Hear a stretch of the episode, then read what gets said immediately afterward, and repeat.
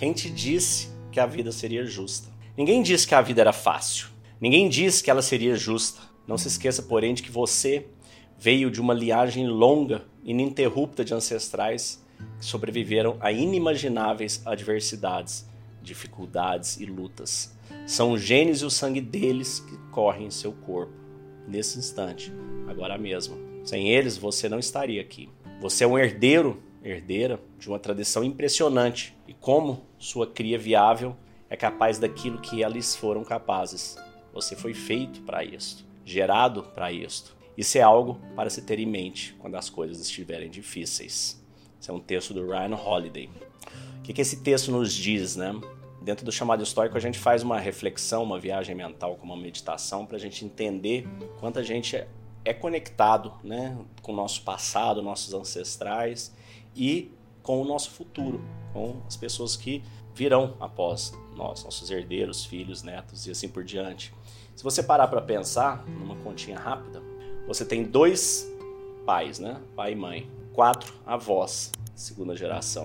Oito bisavós na terceira. E você vai subindo.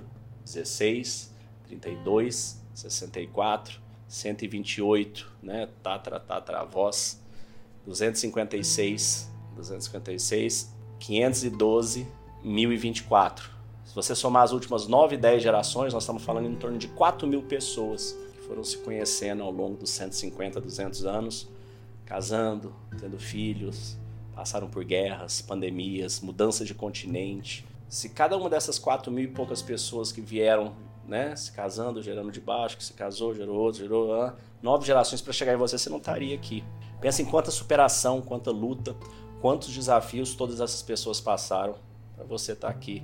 Seja grato e agradeça. Dentro do chamado histórico, a gente mergulha dentro de nós, dentro da nossa mente, do nosso consciente e subconsciente, para a gente acessar essa força, acessar essa determinação que corre no seu sangue, que corre nas suas veias, que te fez quem você é.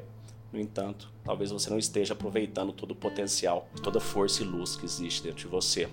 Entre para conhecer o chamado estoico e as sete lentes da transformação, e eu te desejo um dia de abundância e paz. Fique com Deus.